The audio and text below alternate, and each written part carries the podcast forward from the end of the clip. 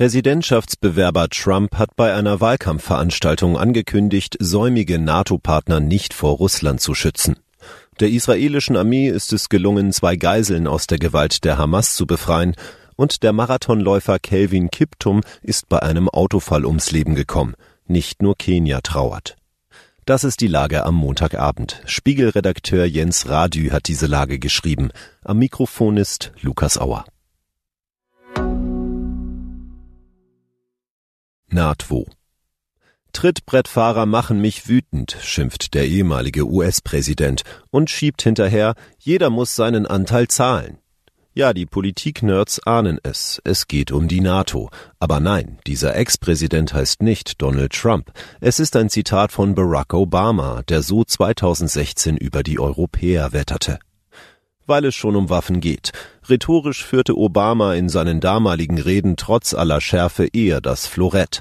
Donald Trump hingegen schwingt bei diesem Thema die Keule. Nein, ich würde euch nicht beschützen, sagte der aussichtsreichste Kandidat der Republikaner. Im Gegenteil, er würde Russland sogar dazu ermutigen zu tun, was auch immer zur Hölle sie wollen. Ein verquaster Kriegsaufruf gegen Verbündete? Erschreckend und gefährlich, urteilt Josep Borrell, Außenbeauftragter der EU, der sich offenbar direkt angesprochen fühlt. Die NATO dürfe kein Militärbündnis à la carte sein, das von der Laune des US-Präsidenten abhängt. Kanzler Olaf Scholz und Verteidigungsminister Boris Pistorius waren heute im niedersächsischen Unterlüß. Dort will Rheinmetall eine neue Munitionsfabrik eröffnen. Die wird Deutschland nicht dabei helfen, das 2-Prozent-Ziel der NATO zu erreichen, aber das Signal ist klar. Rüstung ist Chefsache.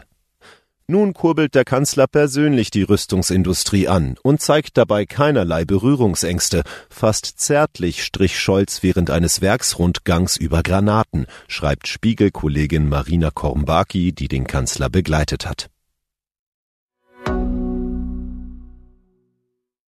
Free at last. Sie kamen in der Nacht, sprengten die Tür auf, töteten mindestens drei der Bewacher. Israelische Sicherheitskräfte haben in einer spektakulären Operation zwei Geiseln aus den Fängen der Hamas befreien können, den 70-jährigen Louis Noberto H. und den 60-jährigen Fernando Marman.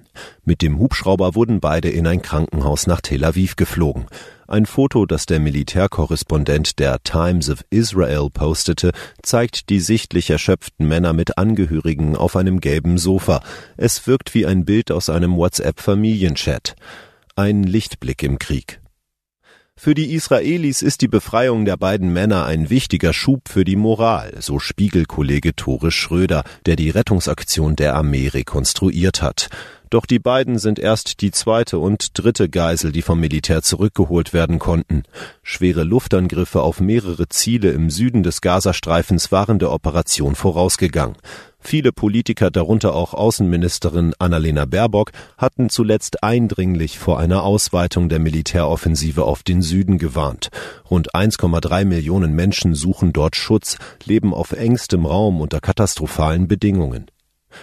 Premier Benjamin Netanyahu wertet den Erfolg in Rafah als Argument für seine Strategie. Nur maximaler Druck bis zum kompletten Sieg könne die 134 anderen Geiseln zurückholen. Dabei dürfte die Hamas spätestens jetzt vor israelischen Kommandoaktionen gewarnt sein, schreibt Tore. Die beste Option, die noch lebenden Geiseln zurückzuholen, bleibt ein umfangreicher Austauschdeal.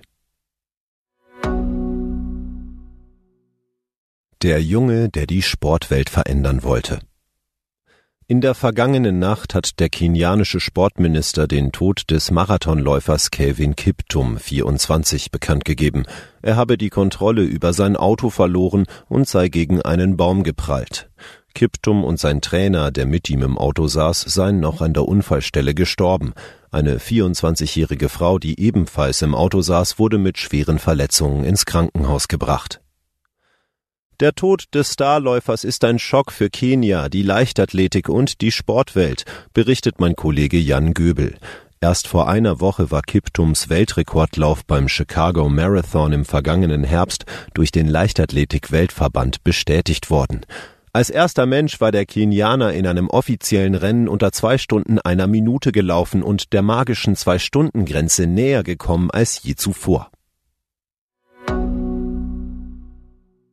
Was sonst noch wichtig ist. Zwist zwischen Verbündeten. Polnische Bauern vernichten Getreide aus der Ukraine. Landwirte und Fernfahrer aus Polen blockieren seit Monaten immer wieder Grenzübergänge für ukrainische Waren. Nun haben sie Getreide verschüttet. Die Ukraine ist empört, weil dort Bauern Felder unter Lebensgefahr bestellen. Umstrittenes Verkehrsmittel, selbstfahrendes Auto in San Francisco angezündet. San Francisco ist Testgebiet für Robotaxis. Das passt nicht allen. Am Wochenende haben Personen ein Modell der Google-Schwesterfirma Waymo auf offener Straße in Flammen gesetzt. Nach Anstieg wegen Hamas-Terrors. Gaspreise fallen auf tiefsten Stand seit einem halben Jahr. Gute Nachrichten vom Energiemarkt. Die Gasspeicher in Deutschland sind weiter gut gefüllt und der zwischenzeitliche Anstieg der Preise nach Beginn des Kriegs im Nahen Osten ist überwunden. Soweit die Lage am Abend. Alle aktuellen Entwicklungen finden Sie auf spiegel.de. Wir melden uns hier wieder morgen früh mit der Lage am Morgen.